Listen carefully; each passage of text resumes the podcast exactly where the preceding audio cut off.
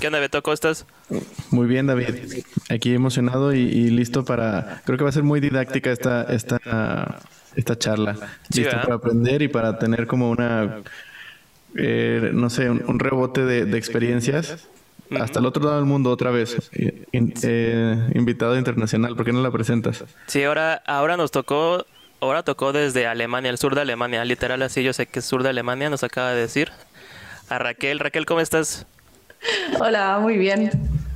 Con este día soleado, perfecto, me habéis pillado de buen humor. Excelente. Raquel, eh, estábamos viendo e investigándote un poco, pero quisiéramos escuchar de ti eh, tu historia. Cuéntanos qué onda con la fotografía, con la fotografía análoga, cómo, cómo fue ese, ese contacto inicial. Bueno, yo tengo 46 años, voy a cumplir este año, así que como os podéis imaginar, la fotografía analógica pues siempre ha estado en mi vida. Desde pequeña en mi canal de YouTube tengo un vídeo de mi primera, mi, primera cámara, que era una que tenía mi padre, de estas espía pequeñas. Y siempre he tirado en analógico. Mm, me acuerdo, mi padre siempre ha sido una persona que ha querido avanzar siempre en temas de tecnología y él es el primero que me dijo, ostras, salen las digitales, a ver qué tal. Pero la primera digital que tuve era tan mala, una Kodak horrible tenía mucho polvo, no me gustaba. Sí, era. ¿Sabes cuando haces fotos y parece que hay nieve? era como partículas volando y la verdad es que me dejó bastante desencantada. Aparte que a lo mejor es que no se me da bien el Photoshop y retocar fotos y por eso prefiero hacerlas en analógico y, ya. Entonces em, me regalaron una cámara por Navidad también. A mí y a mi hermana una Canon EOS 500 N, que todavía la tengo y la uso. Y de estos bajones y subidas que uno tiene, pues al final también encontré el Homography, que en Barcelona, yo vivía en Barcelona y allí había una, tienda. Hacían fiestas y sobre todo podías hablar de tu locura analógica con otra o análoga con otra persona, ¿no? Y entonces era como... Y de ahí Realmente nunca he entrado profundamente en el digital. Sí que tengo cámara digital, no tengo nada en contra de, de, la gente que tira en digital, pero el cuerpo, la textura que me da el analógico, el análogo no, no, me lo da el digital, aunque sea perfecto el digital ¿no? para los ojos. Así es como, como más o menos mi historia, mis inicios.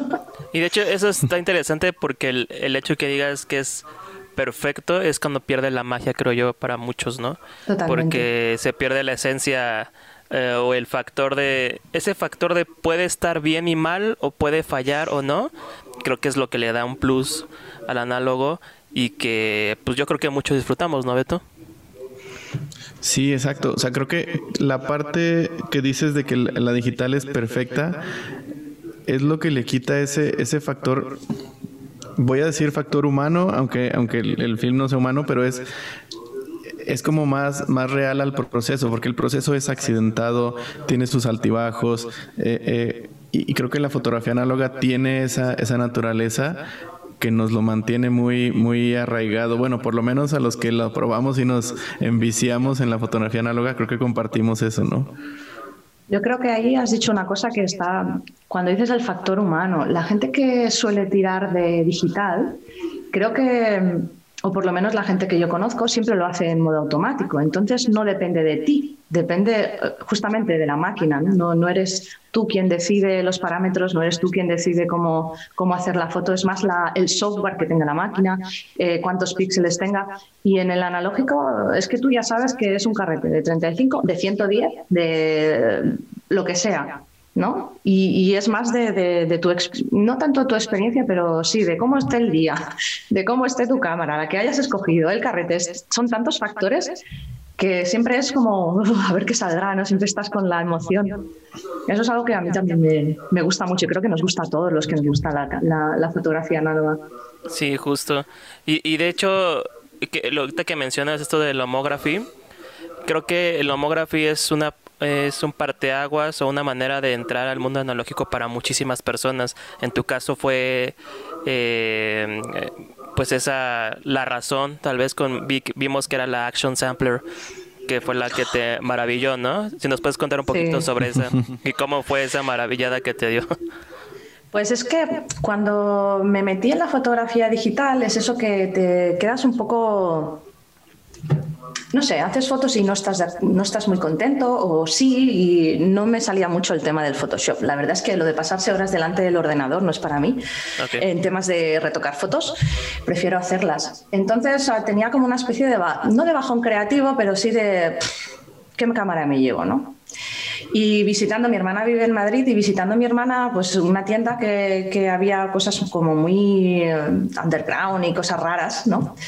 Pues encontré esta cámara y cuando vi el librito, ostras, es que hace fotos en movimiento. Era como, no sé, me gustaron mucho las fotos, estaba baratilla, no valía mucho.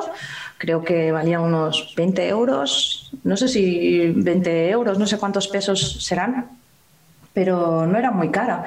Entonces la compré y lo primero que hice nada más salir de la tienda es eh, comprar un carrete, que por allí podías comprar carretes y, y a disparar. Entonces me gustó porque era como decirle a la gente, venga, salta desde aquí, o enséñame la lengua, o quítate las gafas. ¿no? Era como siempre dirigir, no dirigir, pero hasta yo, ¿no? Saltaba. Tengo un diablo de estos que se, de, como de malabares, y era, venga, a ver si lo tiro para arriba, a ver qué sale, probar. Y entonces eso era lo que al final me dio el, que es de plástico y aquello parece de juguete de niño, y que parece que se vaya a romper, y cuando la giras El ruido ese, ¿no? Pero es como, ostras, una cosa tan sencilla, barata y que a, primera vista es, nadie la compraría con dos de, frente, ¿no? Un buen fotógrafo, a lo mejor. Pero me dio esa chispilla que al final, bueno, pues he seguido y no he parado. Sí, yo, yo no tuve la, Action Sampler, pero eh, tuve la. Hay otra Lomography que tenía, sacaba fotos. Ah, la Octomatic. La Octomatic. También la tengo. La, rojita, sí, igual. Cada que recorrías era. Parecía que se iba a romper por dentro. Sí, sí, sí. Pues yo es que después de eso, pues eh, con Lomography me compré la LCA la, que tiene, la que tenía la antigua, que tenía para eh, blende, ahora te lo voy a decir en alemán, para el obturador y la velocidad, tenía en las dos, ahora las que puedes comprar creo que solamente tienen para, para acercar el, el, foco, sí. Sí, entonces yo la, esta me la compré y había una oferta y venían muchas más en la caja. Entonces al final me compré esta que venía en una caja con la Optomat, la Super Sampler, una Olga, ¿Qué más venía? Super combo todo. Eh, venía también una Fish Eye y era como, wow, era una ofertaza que estaba muy bien de precio, o a mí me lo pareció en aquella época. Entonces, claro, al abrir la caja y ver todas aquellas cámaras, pues era, venga, ¿cuál pruebo primero? Voy a probar esta, voy a probar aquella, tal. Mirar el microsite este que había en Lomography, que no todas las cámaras lo tenía. Internet, olvídate de que hubiera algo. En YouTube no había por aquella época, 2004, 2003, no había tampoco mucha información, ¿no? No, no había. Y entonces era las tardes de Lomography en la tienda de intercambiar. ¿Y cómo harías esto? ¿Y cómo harías aquello? Que es, la comunidad es lo que al final siempre me ha empujado un poco también a seguir. En las tiendas estas que eran las embajadas de Lomography, ¿no? Eso es. Sí, hubo una en, en, mi ciudad aquí en el norte de México y era una locura, era como ir a un parque de diversiones y ver todo lo que tenían ahí era muy, muy divertido. Sí, también hacían bingos o hacían tardes de, no sé, simplemente me acuerdo una vez que era una fiesta de traer un objeto analógico. Entonces cada persona tenía que traer un objeto analógico y había como sorteos y... ¿Qué llevaste tú, te acuerdas? Me ha gustado. Sí, me llevé el timbre de mi bicicleta. es que digo, analógico, una cámara, no, porque ya se sabe lo que hay, ¿no? Pero me llevé el timbre de mi bicicleta, sí. Es interesante. Yo no sé qué me hubiera llevado aquí de mi casa. Hubiera estado interesante ese ejercicio. Sí, ya sé, yo tampoco sé qué me hubiera llevado. Claro, es que en las casas de ahora es difícil encontrar algo así. A lo mejor un molino de café manual me hubiera llevado. Ándale. Buena idea. Un molcajete, un molcajete para hacer salsitas. Ah, bueno, un molcajete acá en México. Sí. Raquel, y ya, ya que empiezas a, explorar como de forma muy, muy, lo voy a decir, lúdica, porque veo que te divertiste mucho explorando esta, esta parte del homography, ¿cómo, ¿cómo te fuiste dando cuenta de tu estilo? ¿Cómo encontraste tu estilo o cómo lo definiste? No, no sé cómo haya pasado. Pues mira, yo creo que en mi caso y creo que de muchas personas, las personas no somos igual un día que el otro, ¿no? A lo mejor un día estás súper feliz, pues porque en México hay más sol, pero aquí sufrimos la falta de sol y vitamina D. Entonces, pues ahí mm, la Raquel de hace del 2004, pues no es la Raquel de ahora. He tenido que reinventarme a la hora de cambiar de país o a la hora de, mm, de no, haber, no vivir en una ciudad grande. A mí lo que me gustaba antes, por ejemplo, era mmm, hacer fotos más de gente. A lo mejor, pues lo que es el street, no sales a la calle, intentas pillar a alguien haciendo cualquier cosa. Eh, y me gustaba más eso, el, el, la inmediatez de salir a la calle en una ciudad y poder fotografiar. Además, aquí en Europa las ciudades son más está todo más recogidito, ¿no? Está todo más... Y entonces Compacto. puedes caminar, eso es, en todas partes y, y, ves a alguien aquí, a lo mejor alguien está haciendo skate y, y a la hora de venir a vivir aquí, a Alemania, es que la, la, concep la, concepción de ciudad es totalmente diferente, el concepto es diferente. Hay menos gente, la gente no sale tanto, cuando es verano sí, que parece que son como, ¿dónde ha salido tanta gente? Yo tengo un dicho que va a parecer un poco friki o fricada, pero es que es así. Yo cuando vine aquí dije, el mejor lugar para sobrevivir a un apocalipsis zombie es donde yo vivo, porque es que no había nadie en la calle. O sea, si hay, no te puedes contagiar y de hecho, bueno, ahora con el COVID están, no me están dando la razón, pero es que no había nadie. Entonces, claro, la idea que yo tenía de salir y fotografiar a gente antes, pues ya la tuve que cambiar. Y aquí hay mucha naturaleza, mucho verde. Y fui un poco más al tema, pues a lo mejor animales, si los pillas, eh, más árboles. Aquí la estructura, los, árboles son impresionantes, las hojas, la naturaleza, me gusta muchísimo es como que ha cambiado mi visión. Entonces, a la hora de, de definir cuál puede ser cuál es mi estilo, yo diría que voy fluctuando en el, dependiendo del lugar donde esté. Okay. Porque um, si te ciñes a un solo estilo, si la gente que dice yo es que hago mucho foto de street, mucho de calle, y vienes a un lugar así, en vulgar diríamos te comes los mocos. O sea, no podrías sacar ninguna foto. Sin embargo, si es una persona que resiliente, que se dice, ¿no? que puedes adaptarte bien, pues aquí podrías adaptarte a hacer más foto de naturaleza. También hay gente, mm. pero no sé, no, no me apetece tanto. Mi familia sí siempre me ha apetecido fotografiar, pero la gente no me apetece tanto fotografiarla, la verdad. Ahora, aquí, cuando voy a Barcelona, sí me encanta. Sí, creo, no. creo que es, son completamente distintos, ¿no? O sea, el, el, en Barcelona supongo que es como más, más festivo, el clima ayuda a que la gente sea más cálida y, y hay como ese más, más interacción, más tacto, creo, creo yo, no sé. Totalmente, sí, sí. Y, y, y, también hay fotógrafos de, de, calle que, por ejemplo, amarían a Alemania porque no hay gente, porque estarían como este sentimiento de soledad, de abandono, no sé, como que Está muy interesante, de hecho. A mí me cuesta mucho foto de calle porque me da miedo acá en México. que porque digo, una parte la, no es que sea inseguro todo el tiempo, pero más bien que la gente se sienta ofendida o que te diga, ¿por qué estás tomando la foto? ¿Para qué la quieres?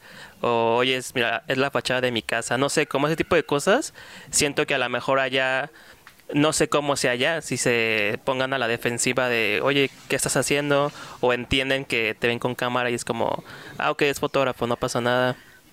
Todo de, depende de, siempre de la persona. Aquí, donde yo vivo ahora, que es más en el campo, la gente es más amable y todos nos saludamos cuando nos vemos por la calle, que eso a mí siempre me ha gustado. Uh -huh. Donde yo vivía antes, en una ciudad alemana, la gente no se saludaba tanto y es como que te miran con más recelo. Mm. Siempre depende de la persona por ejemplo, ciudades como Londres, que estuve en un congreso lomográfico en el 2007 por ahí, o así, eh, salías con tu cámara, hacías fotos a cualquier persona y nadie te decía nada, no te miraban mal ni nada. Pero en Barcelona, por ejemplo, tampoco no sé yo si puedes hacer eso tan libremente. Yo sé que con un amigo nos hicimos unas tarjetitas de visita pequeñitas y dijimos, venga Pablo, vamos a salir a hacer fotos a la gente, le, preguntamos si quieren posar y si nos preguntan, pues oye, que hacemos foto analógica y les damos la tarjeta por si quieren ver sus fotos y quieren saber, porque claro, la mayoría de gente ahora, si ve que le haces una foto, dicen, enséñame esa foto, ¿no? Claro. Sí, sí, sí, sí. Con el análogo no lo puedes hacer y la gente mayor entiende y dice, ay, qué guay, qué bien que todavía se hagan estas cosas, ¿no? Pero la gente joven no lo entiende. Y entonces sí que yo recuerdo haberme hecho las tarjetas yo creo que siempre depende de la persona y también de cómo tú, de cómo tú, tú estés, ¿no? De cómo tú le entres, de la energía que tú tengas en ese momento. Si eres positivo, ay, pues mira, gracias por, es que me encanta tu fit, tu outfit, eh, me encanta tú cómo vas vestido y he visto y he visto esa foto. Pero sin embargo, si vas, la persona te dice, eh, ¿qué haces? Y tú, eh, ¿qué pasa? ¿No? Respondiendo, pues claro. Entonces yo creo que es, es, mucha psicología de ver cómo es esa persona. A mí hay un proyecto, me encantaría hacer aquí, que es fotografiar a las mujeres mayores que van en bicicleta. Me fascina. Wow, sí, sí. Son súper mayores y aún así van a comprar al supermercado con su bicicleta y tal. Eso es una, un proyecto que tengo pendiente de hacer de personas, pero... Suena interesante. Muy antropológico. En, México, yo tengo, he tenido compañeros de, trabajo de, México y sobre todo las compañeras, no me lo dicen, de poder caminar por, por aquí, por Alemania libremente o sin peligro por la noche.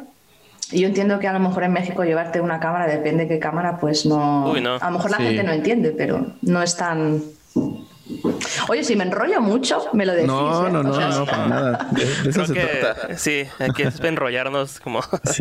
bueno, que sé que no es de.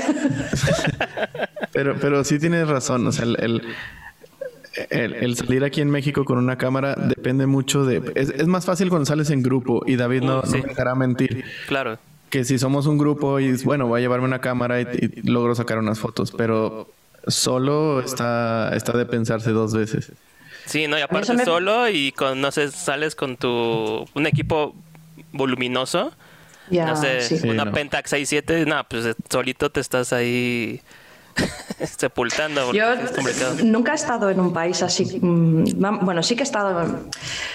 Recuerdo cuando estuve en Detroit por trabajo, estuve un mes y mm, y claro, es una ciudad que tienes que fotografiar, que tienes que ir a los lugares de... Si te gusta la fotografía, tienes que ir a esos lugares de edificios abandonados, de...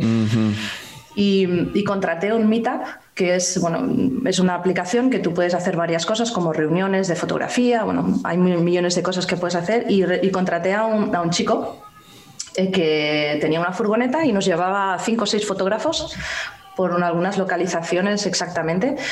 Y la verdad es que no llevamos seguridad, pero sí que es verdad que íbamos en grupo y tal. Porque cuando estuve allí también de Detroit me dijeron, hay una calle, pásate por allí, pero no te bajes del coche, me dijeron, no bajes del, de tu carro, no, no, no lo pierdas de vista, no bajes. Y yo pues sí que me bajé. y al final pues es como que, lo conté en alguna entrevista, es rollo, estás haciendo tu foto, ¿no? Le estás encuadrando y ves como un coche poco a poco pasa con la música a tope. Dos personas un poco oscuras te miran. y es como que es el momento de decir, vamos Raquel, que tienes un techo abrible arriba, sal por el coche y haz las fotos desde ahí, no salgas. Pero no sé cómo lo haría yo en, México, yo creo. No, no, sé, no sé cómo podría hacerlo con la, con la libertad que tengo a lo mejor aquí para hacer fotos. Es que México, yo creo, o sea, no es que no puedas hacerlo, se puede hacer, pero más bien es el sentimiento que tienes tú como de seguridad o no. Por ejemplo, como dijo Beto, en grupo, en grupo te sientes seguro. Sabes que estás con amigos y con gente que conoces y que al menos la piensan tres veces antes de hacer algo a alguien, ¿no? Suponiendo que va a pasar algo malo, pero no es que ocurra siempre, ¿no? Yo apenas lo hice en la semana y me salí a caminar, tomé fotos, pero sí estaba así siempre alerta de de pues, cualquier cosa, uh zapatos cómodos y corres. y creo que creo que aquí en México es muy notorio eh, la zona en la que estás. Tú te das cuenta si si puedes sacar tu cámara tranquilamente o mejor te la dejas guardadita. Creo que claro, pero eso yo creo que lo sabes tú porque tú has crecido allí y lo has vivido. Yo a mí me ha pasado que yo aquí en Alemania puedes dejar tu bolsa en cualquier sitio y nadie te va nadie te va a quitar tu bolsa. Si se te cae algo, cuando vuelvas a pasar por ese camino, eso va a estar ahí. Y yo he crecido en Barcelona, que es una, sería una mitad entre México y Alemania. Entonces yo cuando iba a mi piso, pues yo cerraba, o sea, mi, a mi apartamento, yo cerraba la puerta detrás de mí, mi bolso siempre lo tenía así, ¿no? Entonces es lo que tú, con lo que tú creces. Luego ya te acostumbras a la buena vida, pero sí, sí. Sí, son costumbres.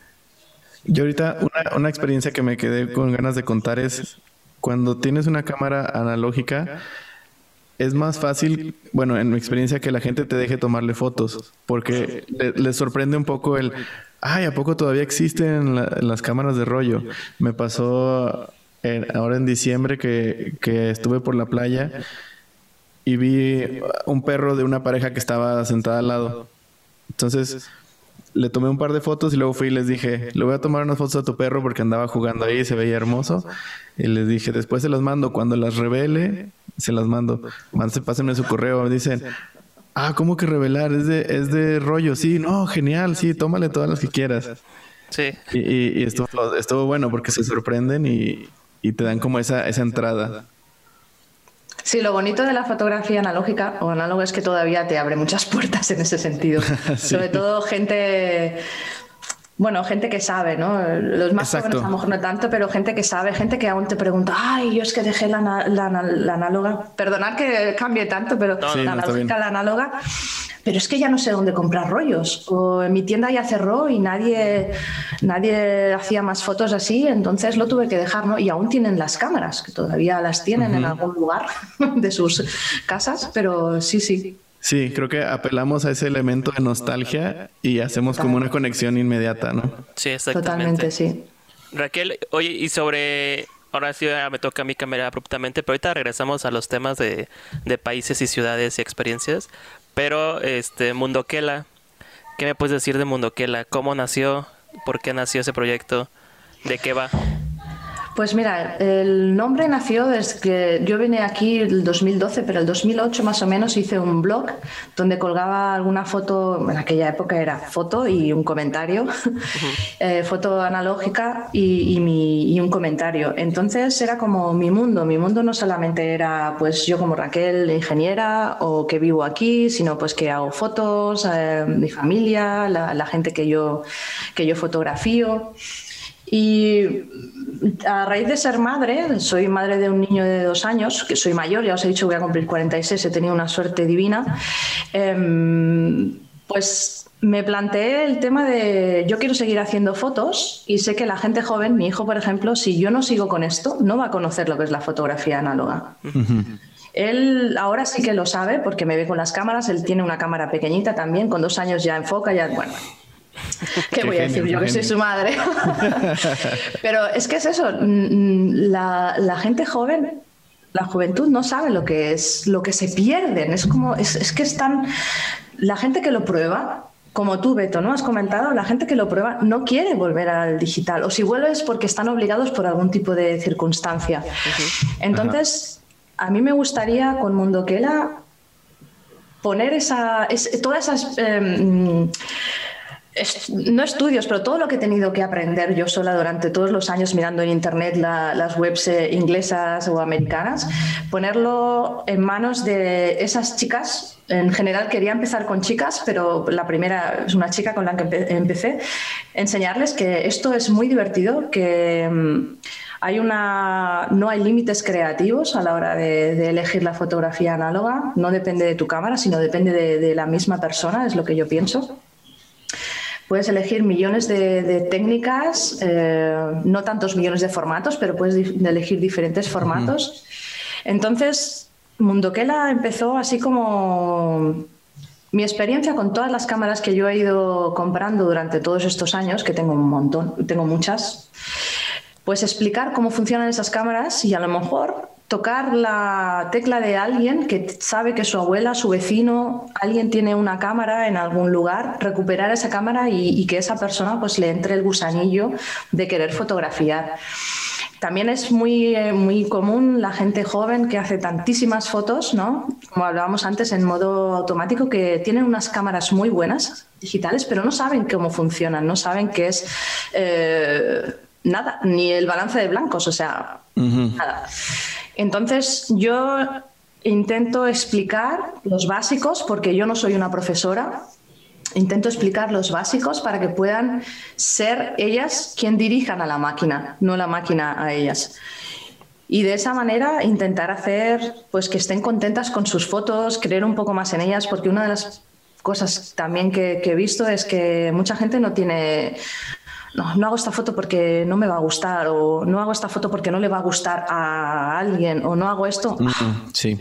Creo que hay que, como decimos a veces, tirarse a la piscina y probar cosas nuevas para poder abrir esa mente. Hay gente que no viaja, yo a lo mejor he viajado un poco más, conozco gente de más culturas y sé que lo que yo creo que es 100% así, no es 100% así. Es 100% así para mí, pero para otra persona que vive en otro lugar del mundo no es así. Entonces es un poco juntar todo eso de, de, empoderar un poco a esas chicas para que salgan a hacer fotos, que piensen antes de hacerlas, sobre todo que disfruten haciendo fotos y no disfrutar en el ordenador con un Photoshop retocando, sino que la foto que ellas imaginen la puedan tener después en un, en un soporte de papel y poder, pues, desde eh, elegir cámara, cuál es la que mejor le va, cuál es el carrete que quieren o el rollo que quieren meter en esa cámara, elegir cuál es su proyecto elegir también su estilo o no elegir, pero sí encontrar ¿no? o desarrollar su estilo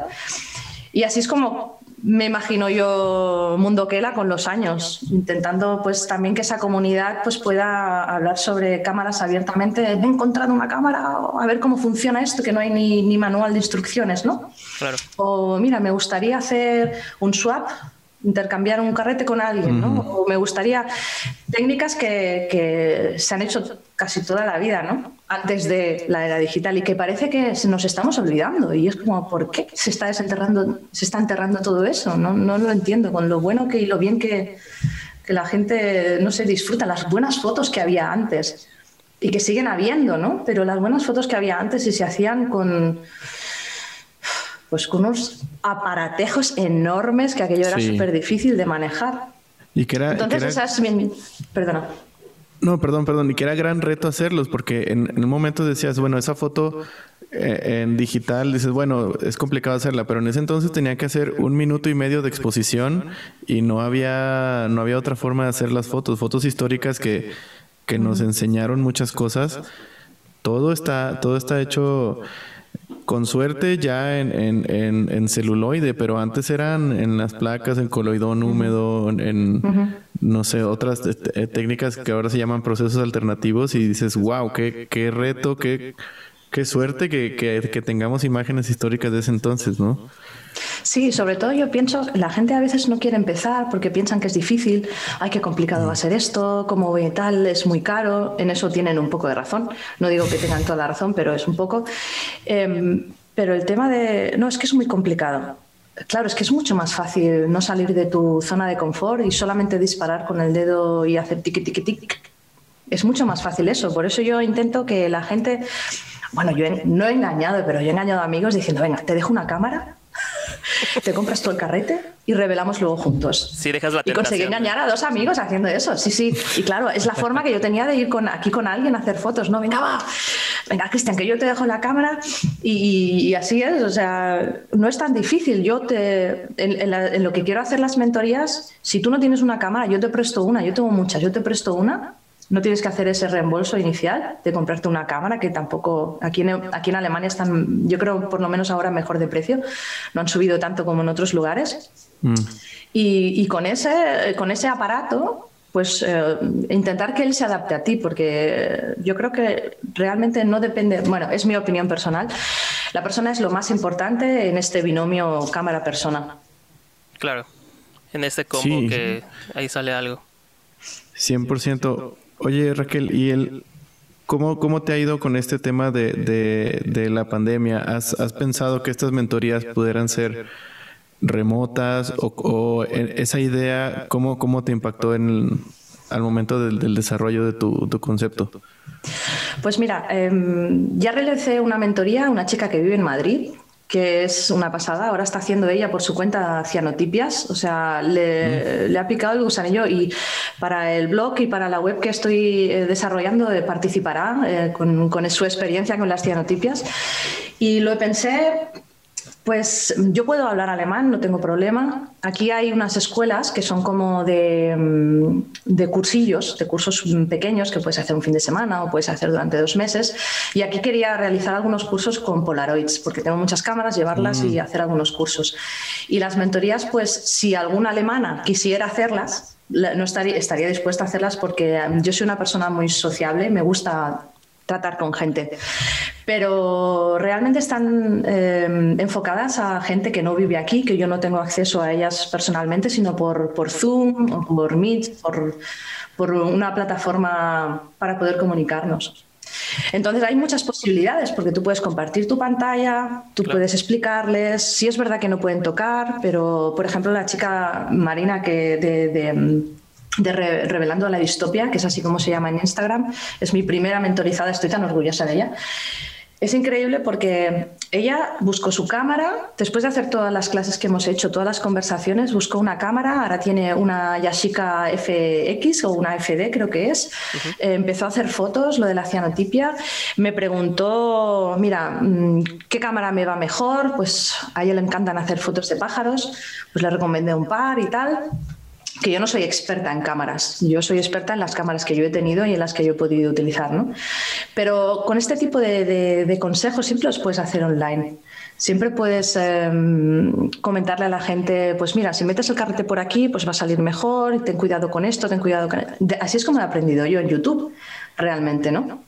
Si a lo mejor hubiera tenido un mentor o una mentora en aquella época, pues hubiera, me hubiera ahorrado muchos errores o, pérdidas de carretes, pérdidas de... Pero no sé, así es como lo enfoco yo más... Eh, como hacer un YouTube en directo personalizado. Claro, sí, totalmente. De hecho, tomando, retomando el, tema de las mentorías, eh, ¿has notado algo peculiar o algo interesante, por ejemplo, en, esta mentoría que nos dices de Marina, que algo que dices, qué chistoso, eso nunca lo había esperado, o algo que, que pues son como sorpresas, ¿no? Que a lo mejor tú tienes como tu plan hecho y dice y de la nada sale algo que tienes que modificarlo, pero para bien, ¿no?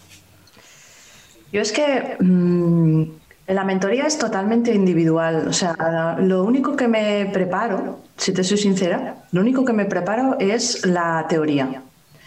Mm. Teoría de, bueno, pues ella una vez me preguntó, ¿y qué es esto de la cámara? ¿no? ¿Qué es aquello de la cámara? Y entonces yo le expliqué porque en esa época, al principio, empezamos con su cámara digital.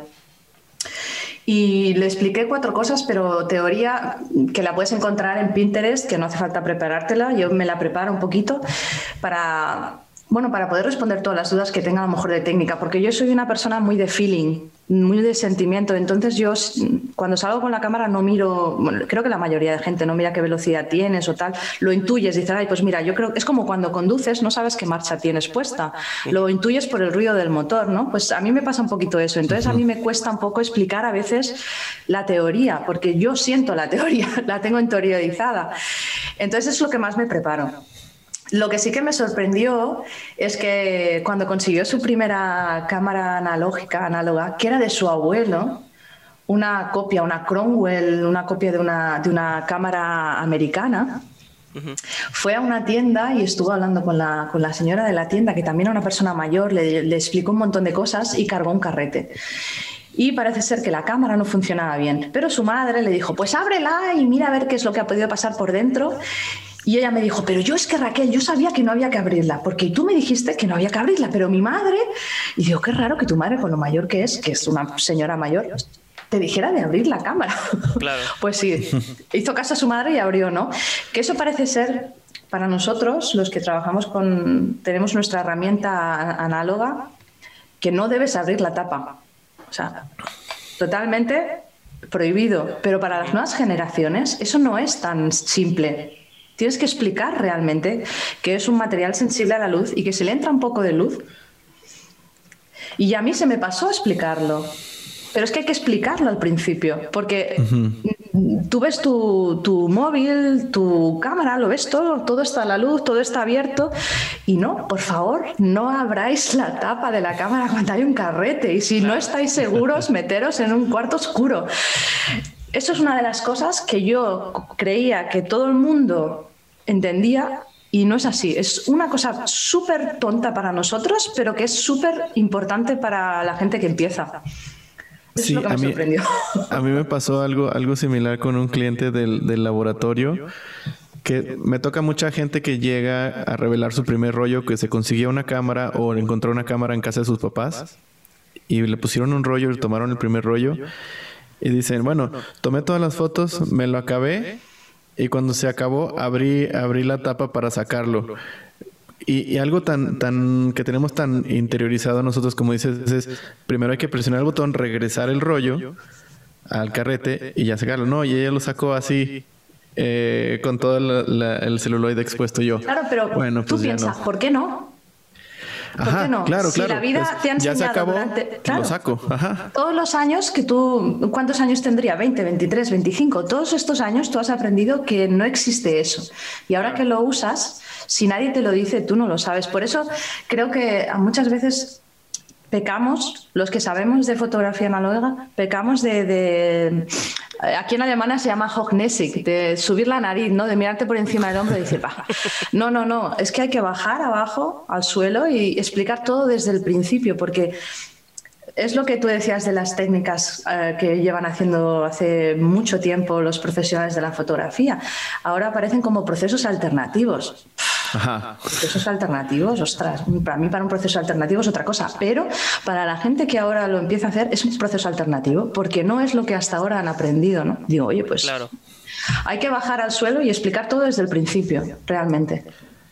Sí, 100%. Sí, y eso que dices de procesos alternativos también me, resuena, porque antes era lo que había, no había otra opción. Entonces, creo que es, el, el, título que se les da en, la, en esta época moderna, pero sea como sea que los llamen, me encanta que sigan vivos y que haya todavía cursos y que haya gente interesada en aprender eso, ese tipo de, técnicas de impresión. Está genial, eso me parece maravilloso.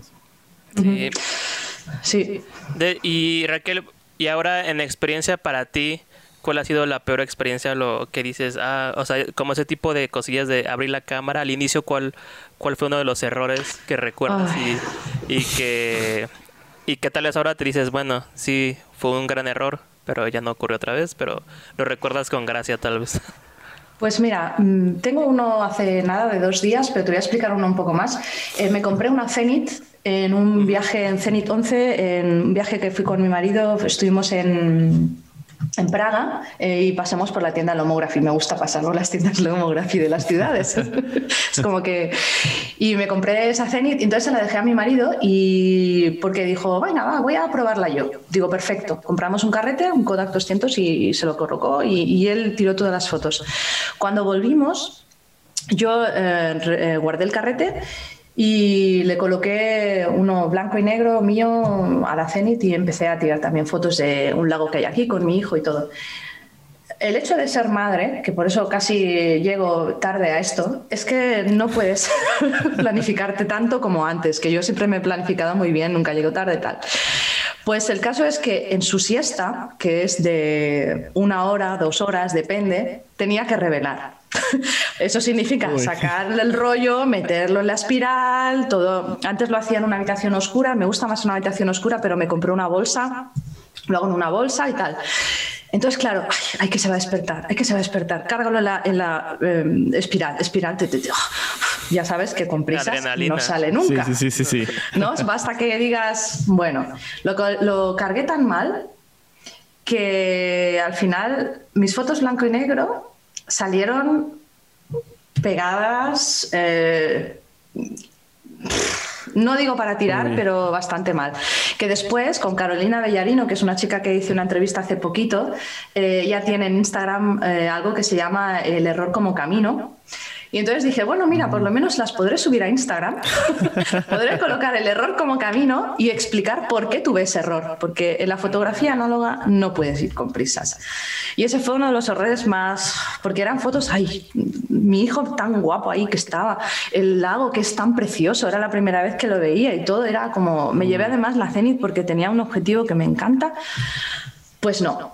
Y lo último que me ha pasado, que está así que con Marina, con mi chica de mentoría, llegamos al acuerdo de, venga, hazte un carrete, que son más baratos, lo compras tú, tiras tú el carrete con tu, una Canon 300 que le han dejado y me lo mandas. Yo hago la segunda tira para hacer un swap y yo lo revelo que aquí el revelado es muy barato.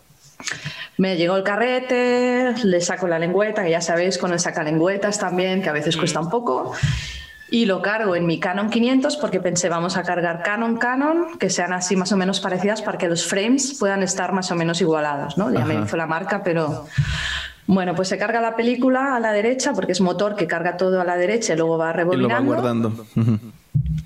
Y cargo todo, o sea, ha salido todo el carrete y todo el rollo se ha quedado en la parte derecha. La carcasa está vacía.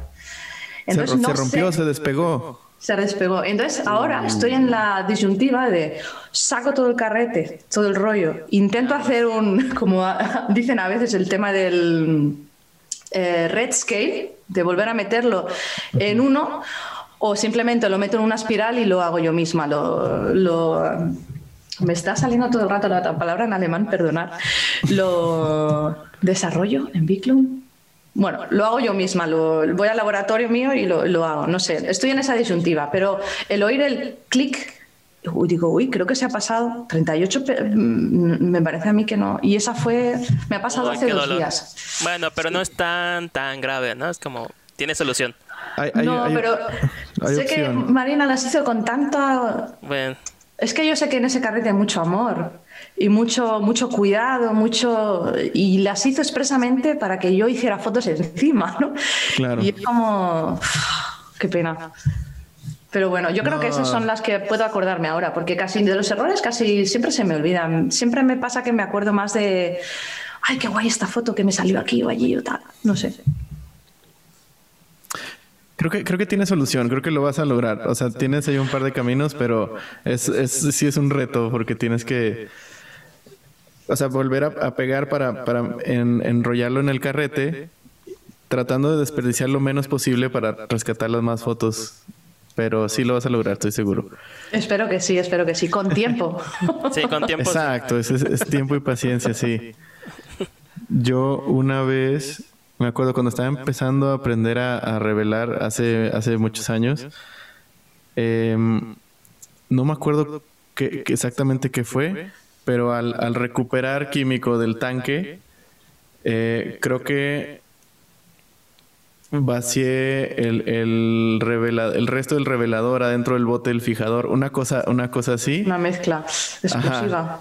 Y, y, sí, y mi maestro me dijo, solo me vio y con, con, los ojos que me puso yo supe que estaba haciendo algo mal. No, no pudo decir nada. Ya cuando volteé y reaccioné dije, bueno, está bien tendré que pagar yo una, mezcla nueva de químicos y afortunadamente había un poco más de fijador, entonces pude terminar de revelar ese rollo, pero me cargué los químicos que había en el laboratorio y tuve que hacerlos de nuevo. Pero sí, es, son de esas cosas que, haces por estar distraído y por hacer con prisa las cosas. Sí, en el análogo, yo creo que yo he tenido tantos errores de verdad, ¿eh? tantos errores de entradas de luces, de hacer un carrete entero, de no poner bien el, carrete y acabar y decir, qué guay, oh, no estaba puesto. O de equivocarme a la hora de elegir la, el asa. Hay tantos errores, pero es que de todo se aprende. O sea, al final acabas sacando una... Ya no te va a pasar, o sea, Beto, eso ya no te va a pasar, ya sabes que no te va a pasar. Y seguramente ahora que lo has contado y lo, lo, escucha gente, tampoco les va a pasar, porque se encargarán de poner en la botella fijador bien grande, ¿no? O no sé, creo que para mí los errores en fotografía análoga... Mm, me han enseñado mucho, mucho. Desde el tiempo que hay que elegir la cámara, la pila, que esté cargada la batería, que no esté descargada. No sé, todas estas cosas son experiencias que, a mí me gusta, no digo celebrar, pero tampoco no martirizarme, decir, ¡ay, aquella vez que hice esto tan mal! no, porque realmente es que si no lo pruebas, te quedas con las ganas y no sabes si ha salido mal. Sí, exactamente. Yo creo que hay que probarlo. A mí me pasó, yo lo que aprendí es no confiar en equipo que no conozco todavía o que acabo de conseguir, como confiar de primera en ese equipo sin haberlo calado, probado antes. Ese es un error que ya no voy a volver a cometer porque resulta de que no, no recorre bien la película o que no funciona a tal velocidad. O sea, varias cosas. Y otra es, igual con prisas, en, en mi Minolta olvidé presionar el botón para recorrer abajo y yo estaba recorriendo ya el carrete Y le dije, pero ¿por qué está tan duro? Entonces yo con mi necio y con seguro de las cosas según yo, lo jalé tanto que troné. Y entonces Mm. este escuché el tronido como tú. Lo, según yo lo fui al baño a oscuras a, a ver ver qué ha pasado, la abrí y se veló tantito, no, fue un- una locura. Entonces fue, dije, bueno, esas cosas no vuelven a pasar. Pero es normal, es normal. Siempre nos equivocamos. Sí, es cuando. Por eso yo también le digo a la gente joven. Ay, perdona. Yo también le digo a la gente joven que no se desespere, que esto no es eh, 100% foto, que te va a salir una foto. Esto es prueba y error y del error vas aprendiendo. y Porque, claro, la gente ahora lo quiere tener todo súper rápido, ¿no? Todo tan rápido. Digo, si lo quieres rápido, cómprate una Instax o una Polaroid. Porque Claro. en la foto análoga es esto, es lo que hay. Entonces siempre digo paciencia y lo bueno que tiene la fotografía análoga es que tienes que tener paciencia, si no, la dejas. Exacto. O desarrollas Yo no tengo paciencia. Yo soy una persona que no tengo paciencia, o sea, pero al final pues aprendes a tenerla. Es- es- es- Exacto. me gusta, pues si me gusta, tengo que tener paciencia, tengo que aprender a hacerlo así. Exacto. Eh, ahorita que mencionas, Raquel, a la gente joven, ¿cuál crees que sea el mayor reto para que la gente consiga su estilo? Yo, yo tengo alguna teoría, o sea, creo que hay tanto ruido en, en, digamos, en internet que la gente deja de escucharse a sí mismos y, tratan de, de hacer lo que hizo el de al lado para despegar rápido. ¿No, ¿no crees que eso sucede? Estoy totalmente de acuerdo contigo, Beto, pero es que te diría aún más. El ruido hace que ya no sean ellos. Lo que tú dices, no son esas personas, no se escuchan. Mm, Aunque quieran hablarse a sí mismos, no, no te escuchas con el ruido que hay. O sea, eso pasa mucho, sobre todo los jóvenes son súper moldeables. Yo tengo, mi marido tiene dos hijos, uno de, do- uno de 12 y la niña tiene 11 y son, mm, sobre todo la niña, la influencia de la ropa. O sea, solamente ver las fotos o de eh, no sé quién puede ser ahora super hiper mega guay de la muerte, ¿no? Pero querer llevar esos pantalones, querer llevar no ser diferentes. Yo recuerdo en mi época, pues yo a lo mejor era porque mi madre me hacía la ropa pues yo no iba a comprar a una tienda normal. Ahora también me pasa. Aquí en Alemania soy un bicho raro a la hora de vestir por- porque llevo muchos colores y todo, ¿no? La gente se tiene que sentir identificada con algo porque es algo que necesitamos, ¿no? Y entonces intentan seguir esos grupos que a lo mejor no te identifican al 100% y dejas de escucharte, por escuchar a esos grupos, por sentirte bien, por no sentirte rechazada o rechazado. Es que esa, esa fragilidad, por eso es la gente es tan... Los jóvenes empiezan a ser muy... Sobre todo lo veo en las chicas jóvenes, muy desconfían totalmente de lo que pueden hacer. Claro. Desconfían totalmente de, vamos, vamos a hacer esto. No veo a mucha gente que diga, vamos a hacerlo.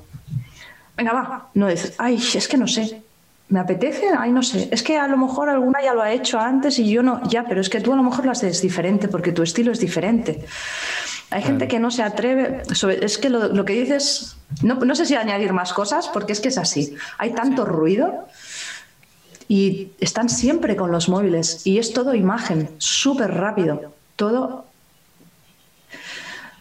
no sé, no sé cómo vamos a seguir en este. ¿No? Porque TikTok súper rápido, salen los reels, sales no sé qué. Yo, por ejemplo, te puedo decir que yo tendría que estar cada día publicando algo en Instagram para que la gente me vea, para que la gente conozca más mi trabajo y todo.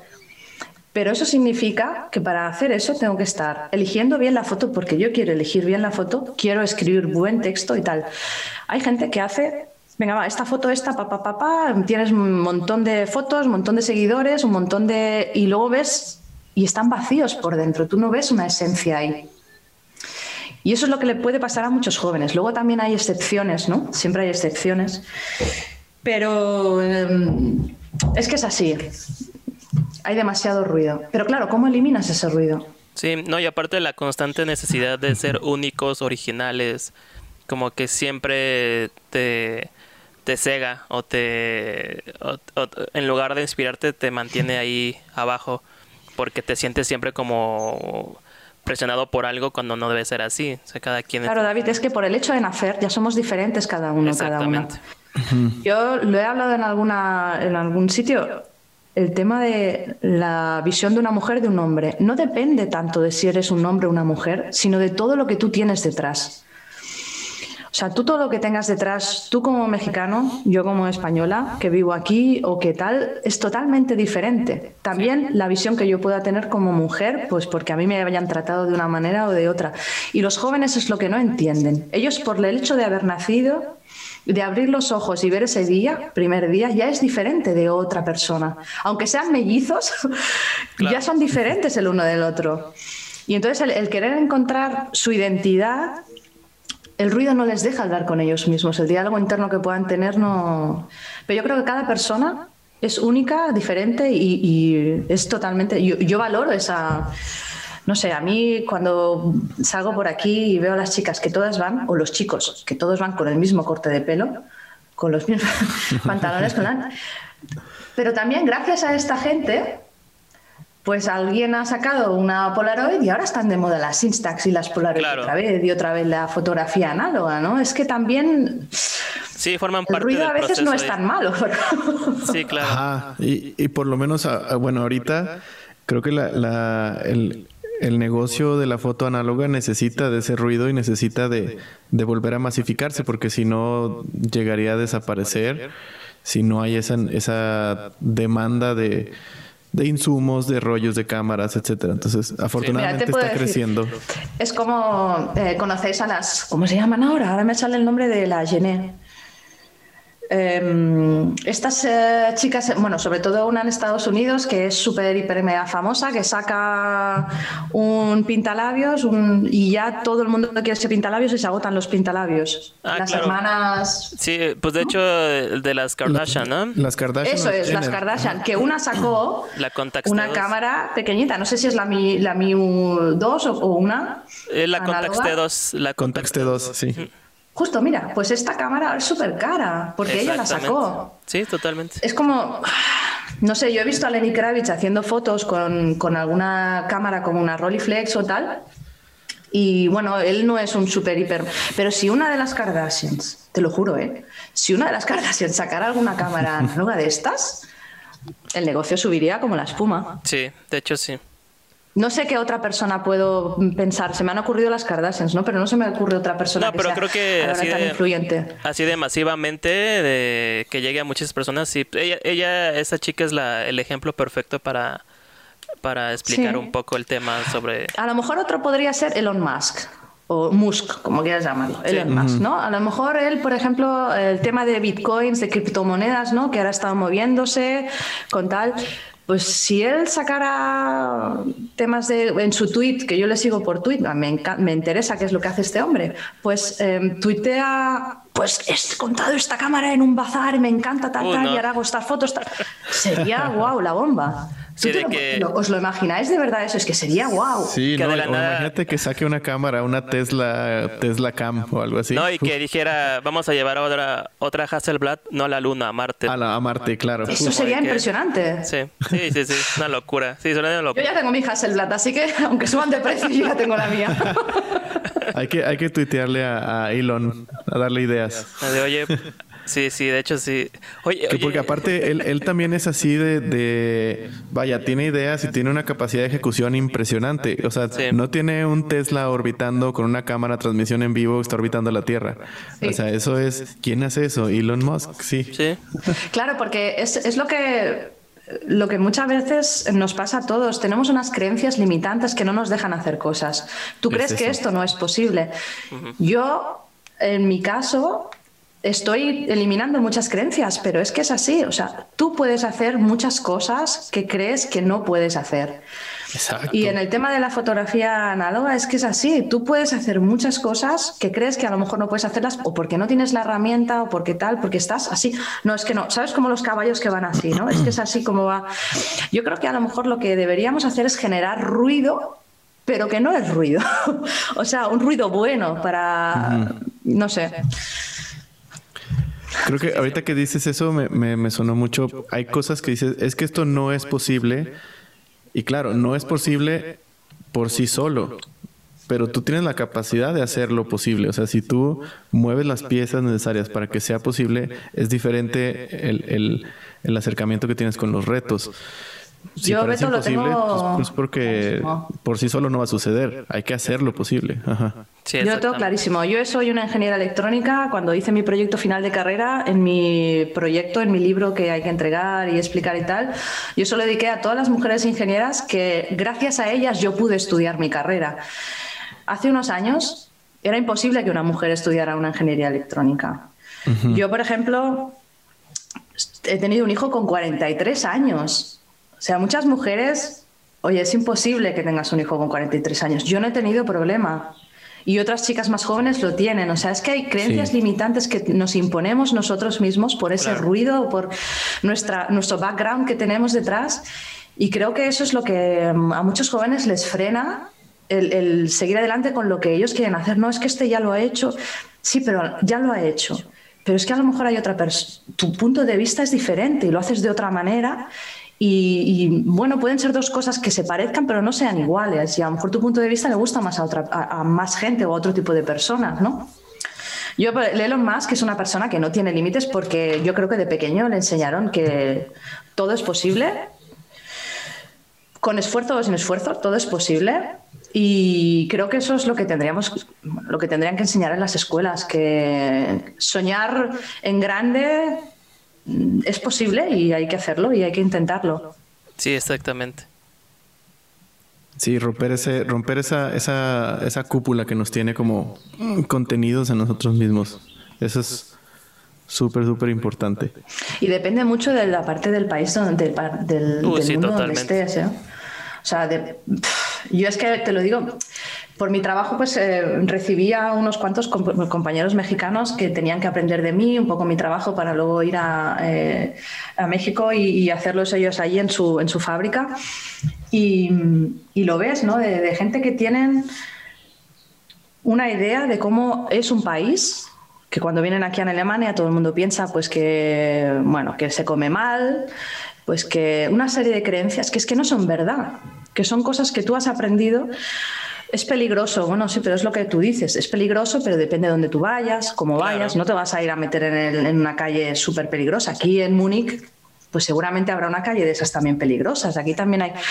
Son creencias limitantes que, que hacen que la creatividad de la gente no, no fluya. Se frene. es, es una pena realmente, porque yo creo que la vida podría ser mucho más bella, más bonita, con más cosas, más inventos, más cosas que ayudaran a las personas en su día a día. Aparte de em, abaratar.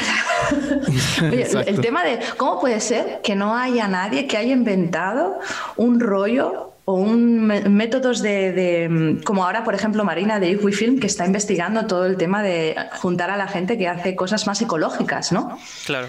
Porque a mí yo soy una persona me gusta cuidar el medio ambiente y me cuesta también mucho pues comprar todas estas eh, bueno, los químicos, el tema del carrete cuando tiras el no es, es un poco que a mí me hace un poquito de daño. ¿Y cómo puede ser que alguien no haya inventado nada mejor que las sales de, de plata, ¿no? Es como seguro que hay alguien que por el medio ambiente lo haría, pero como no es suficiente lo que decís, no gente que se dedique o, que no es top o que no es así. Pero bueno, eso ya sería harina de otro costal para hablar mucho de eso también. Sí, 100%. Y, y creo que mientras esto siga creciendo, esas cosas se pueden ir habilitando, se puede ir Oye, bueno, hay mucha demanda de, rollos fotográficos y ya se, se, están acabando. Bueno, vamos a buscar una alternativa, vamos a ver de qué otra forma podemos hacer una emulsión fotosensible que no tenga que depender de, la plata. O, por ejemplo, sí, lo, que hace Marina de revelar con... con, el basílico. Con el basílico, con café, con, o sea, está, está explorando y me parece genial. Está explorando un terreno que Esperemos que no, pero puede ser que sea muy necesario en algunos años. O sea, decir, esa es la única forma de revelar ahora, porque ya los químicos ya no se fabrican. Entonces, creo que es, es, una, es, una, es una buena área de oportunidad. Otro ejemplo que podríamos eh, poner en la misma que Elon Musk es el, tío este, el tío, perdonad que vosotros no habláis así, el hombre este, el doctor, que creo que es doctor, que eh, se encargó de hacer el Impossible Project de comprar las máquinas de Polaroid, volverlas ah. a meter. De ahí hubo químicos que tuvieron que volver a desarrollar, porque hay químicos prohibidos, ¿no? En Europa, que tuvo que volver a desarrollar la fórmula química para poder hacer todo eso. Y vender otra vez los cartuchos. Sí, hice un, eh, escuché un podcast que él hablaba ¿no? de cómo la gente le decía, es que esto es imposible, por eso lo llamo imposible, ¿no? que esto es imposible, esto es imposible, esto es imposible. Yo creo que hay mucha gente así, o sea, hay mucha gente así que no se le apoya lo suficiente como para poder eh, llevar esos sueños que parecen locos a, a, la realidad, ¿no? Yo creo que este tipo de gente son los que al final nos sacarán de, comprar un rollo a 10 euros, 10 euros, no sé cuánto es ahí, pero o 30, no sé. Sí, sí, sí. Y, sí, de con, hecho, los, precios actuales, sí, te entendemos. Sí, y de hecho, eh, eso que, ese tema que tocas es algo que te queremos preguntar. ¿Cómo está en Alemania el, eh, pues esta, ahora sí, esta onda de fotografía análoga? porque yo sé que allá es mucho, digo, es hogar de varias marcas que son muy queridas por todo el mundo análogo. Y, y, me, por ejemplo, Adox es una de las marcas que supongo es de las eh, más usadas ahí en Alemania porque es local, ¿no? También supongo. Pues te puedes creer que no tengo ningún Adox. ¿En serio? ¿Cómo, me interesa eso? ¿Cómo es? ¿Qué, qué pues mira, allá? Yo te puedo decir que aquí lo que yo me he encontrado que es como un paraíso. Digo paraíso porque siempre hay que comparar con otras zonas. De momento es el mejor sitio donde yo he encontrado para comprar cámaras. Que estén bien. Que la persona que las ha tenido las ha cuidado y ha tirado y todo. Las cámaras son impresionantes. Yo me he comprado cajas. Esta última que he tirado ahora de, Yashicas me compré una caja, una maleta con tres yasicas, con cuatro objetivos y me costó pues a lo mejor unos 100 euros, que es súper barato. Cada cámara se puede vender por 200 euros. O sea, por... Y entonces el tema de cámaras está muy bien el tema. Siempre hay alguien que puede engañarte, pero aquí el tema de venta de coches y venta de cámaras está a la orden del día. está muy bien. Tenemos aquí el local, que creo que ahí en México seguramente tenéis también un, como un eBay, pero local, donde puedes encontrar cámaras que están muy bien. La mayoría de cámaras me las he comprado, tengo que decir, en Alemania. Está muy bien. Y después aquí tenemos como una especie, como es una perfumería, que también puedes comprar em, algo de comida empaquetada, bueno, comida empaquetada, quiero decir cosas biológicas, eh, tal, que encuentras eh, rollos eh, hay unas pues que puedes encontrar el rollo de ACFA APX100, el 400, el ECTA 100 vi el otro día. Eh, de Instax también puedes comprar y también es donde yo puedo llevar a revelar mis rollos y ah, me sale a 2,85 euros que es súper barato. Y te incluyen las copias y a lo mejor eh, por revelado y copias pues pagas 5 euros. Si solamente quieres revelado y CD o sea está muy bien. El tema de por ejemplo aquí compro Sí, está muy barato. Por eso yo le decía a mi chica, venga, va, tú tiras el carrete, me lo mandas, yo lo, puedo revelar aquí, porque es más barato. Eh, yo me compro aquí una revista que creo que también está en inglés, que se llama Silver Grain, en inglés, pero en, alemán se llama mm, Photo Classic. Ok. ¿O foto analog? Ostras, ay, pues mira, pues tengo una aquí. Creo que es foto classic, sí, porque es que me, las, voy revisando muy a menudo. Esta es la ah, versión alemana, que creo que es Silver Grain, creo es eh, algo así en, inglés, la hacen también en inglés. Me la compraba en el aeropuerto mientras viajaba porque son artículos pequeños y puedo entender bien el alemán. y entonces esa, son gente que, pues habla de, de todo tipo de fotografía análoga, de gente que aún trabaja en eso. Hay muchísimos alemanes que, y chicas jóvenes también he visto, pero yo personalmente, de decir aquí en Múnich, encontrarme a alguien que fotografíe análogo, tengo pendiente una chica de Colombia que vive aquí, de quedar con ella para salir a hacer fotos. De momento es la única persona que conozco. Pero un chico que le compré una Yashica 124, eh, se la compré a él, era un chico joven de unos 23 años, tenía más cámaras y hacía unos años que tiraba con, análogo. Creo que en Berlín, más en el norte, sabes que las ciudades a veces más cosmopolitas son las que llevan más el, tirón de todo, de todo esto. Creo que allí está, el movimiento es más grande. Aquí en Múnich es que somos, la gente tiene tractores en la puerta de su casa y trabaja más en el campo. No sé, no es tan Creo que la ciudad cosmopolita que llevaría todo esto sería Berlín, aunque las cámaras las puedes encontrar en cualquier mercadillo de... Yo una, la más antigua que tengo, me la compré en Stuttgart. O sea, hay diferentes sitios. Pero sobre todo eso, no sé. Hay mucho movimiento, pero las personas físicamente, como por verlas y tal, no lo veo. Está interesante eso, porque qué, interesante darse una vuelta por allá, ¿no, David? A ver qué se encuentra. Debe haber muchísimos tesoros de cámaras, más que aquí, mucho más yo que estaba, aquí. Yo estaba aquí pensando, estaba platicando Raquel y estoy así imaginando cosas dije, no, estará increíble el caminar en un, este, bueno, acá le decimos tianguis, pero mercado de pulgas, ¿no? Así de... Estaría oh, increíble. mercado ambulante, ajá. Ambulante, uh, estaría increíble a ver qué hay, qué pasa. Bueno, y el mejor de todos, el mejor de todos es un, aquí la Oktoberfest, ¿os suena, no? Sí, claro. La Oktoberfest, sí, sí, sí, la gran fiesta de la cerveza, se hace aquí en Múnich, que es a final de, de septiembre. Bueno, pues esta Oktoberfest es un lugar súper grande, el, el, el, recinto donde se hace es muy grande, es abierto, y una vez al año, una vez cada dos años creo que es, hacen uno de los mercados más grandes de, de creo que de toda Europa. Y encuentras cada, bueno, reliquias lecas, eh, de todo. O sea, yo me he vuelto loca. Yo he ido, voy siempre con. Con tu ahorro. Porque no, y además puedes regatear. O sea, es que lo bueno de aquí es que puedes regatear, puedes hablar de precios. A lo mejor te dicen, claro. no, 150 euros. 150. Además, yo tengo la cosa de que como piensan que no sé nada porque soy una mujer en temas de, de cámara y tal, pues a veces lo tengo un poco más, más fácil.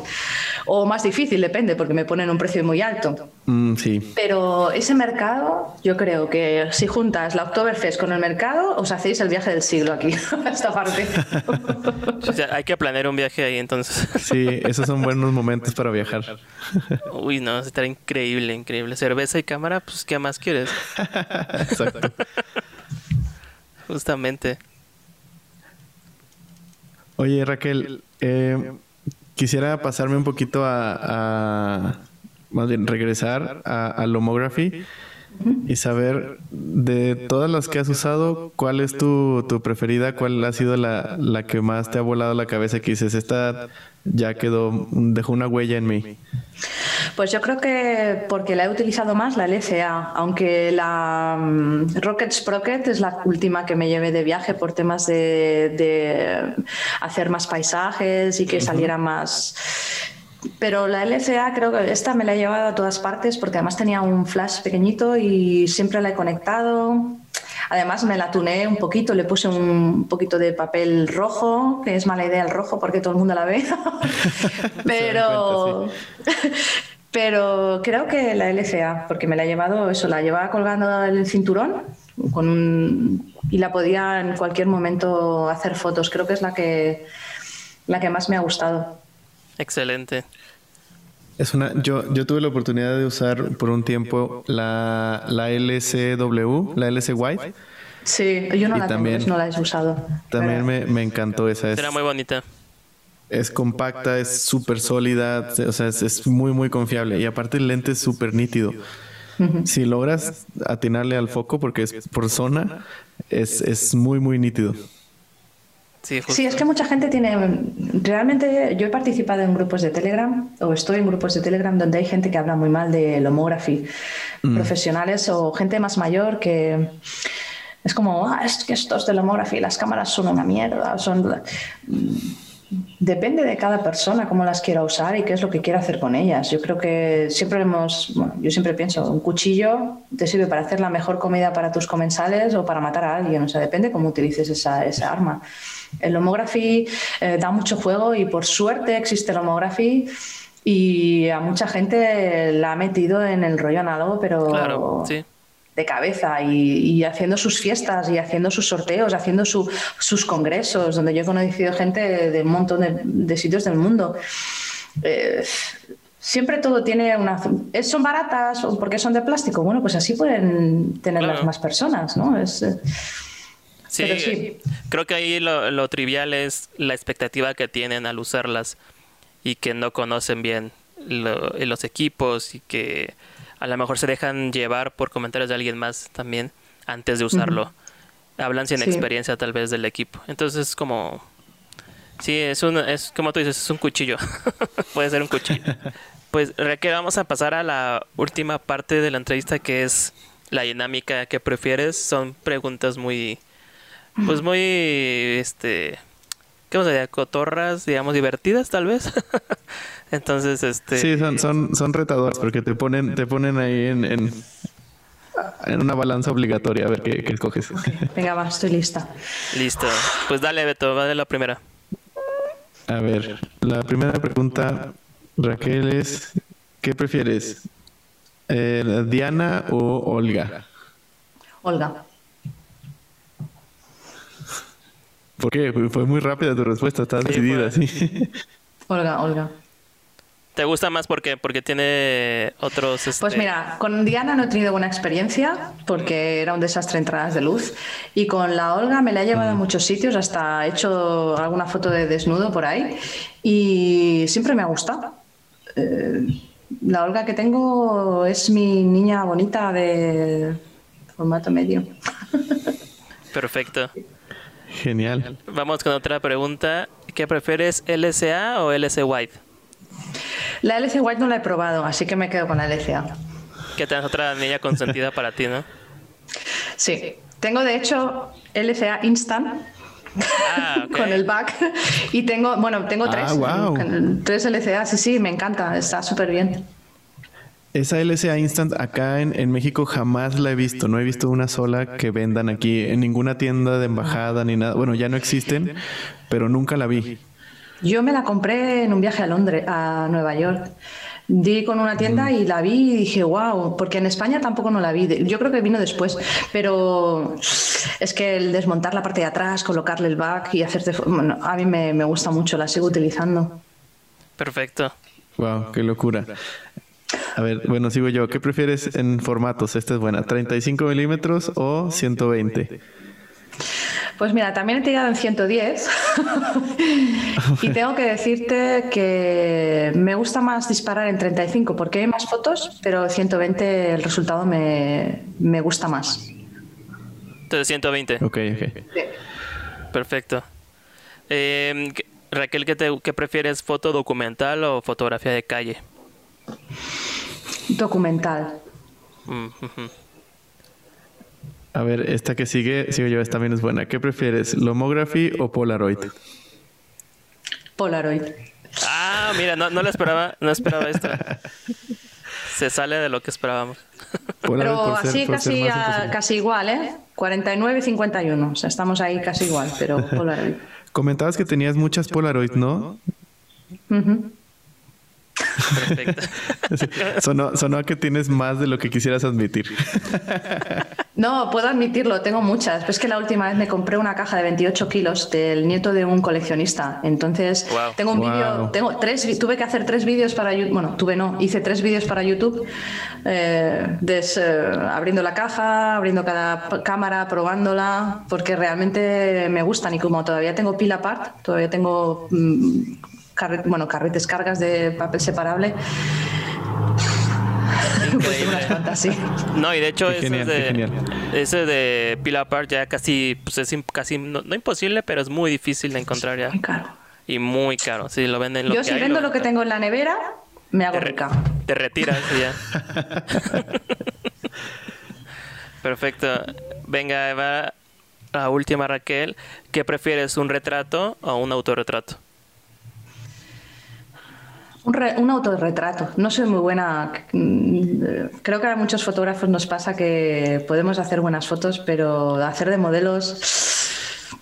Entonces prefiero yo mi intimidad conmigo misma para mí, hacerme un autorretrato que, que alguien me haga un retrato. O un- no. Si no va. Sí, sí, es, es, es extraño estar frente a la cámara. Estamos tan acostumbrados a estar atrás Mm. que sí, es, es difícil estar por enfrente.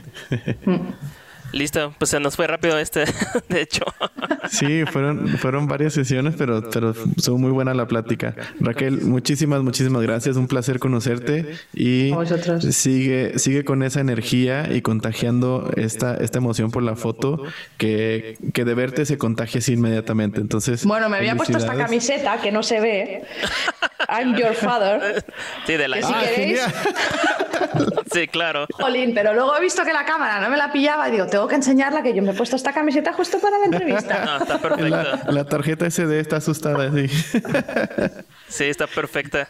Genial. Pues yo a mí me ha encantado escucharos y además también os he visto, bueno, en Instagram os sigo. En YouTube menos, es que no tengo tiempo de ver casi vídeos. Y entonces Sí. escucho más eh, podcasts y tal. Y me encanta cuando habláis de fotografía, porque es que, como yo no puedo hablar con casi nadie de fotografía, escuchar que alguien habla de esto y sobre, bueno, de fotografía no habla de gente diferente que no son profesionales. O sea, quiero decir, lo bueno que tiene esto es que no debes, no eres un super hiper mega fotógrafo reconocido que puedes hacer buenas fotos. Y eso es lo que me, lo que me gusta de la comunidad que con la- los que habláis y todo, ¿no? Eh, Me, me encanta.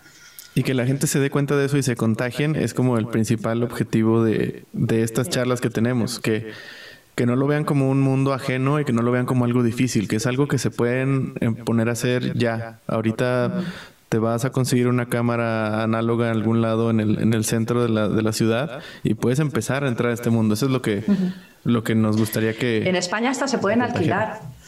¿A Hay varias tiendas que las alquilan. Ah, mira. En Sales de Plata y no sé dónde más alquilan. Porque claro, si tú quieres utilizar por probar una Hasselblad, no tienes el dinero para comprarte una Hasselblad. Pues la alquilas por dos días, que además en 120 se va rápido, los, las 12 fotos que puedas hacer y ya está. Eso lo quiero también intentar implementar en mi web, de intentar que si alguien quiere alquilar alguna de las cámaras que tengo, por probarlas y tal. Ah, está genial, está genial. Eso no Es una sabía. gran idea. Gran Bueno, idea, ¿eh? Otra idea de viaje también a, a España, David. Exactamente, alquilar todo. Porque es que Ir a también. conocer Es que también. Plata y Carmencita, ir a Carmencita conocer la- a, a los chicos. No, y es que aparte, esa idea de alquilar, si viajas, viajas con menos peso y llegas y alquilas Exacto, y está exacto. perfecto.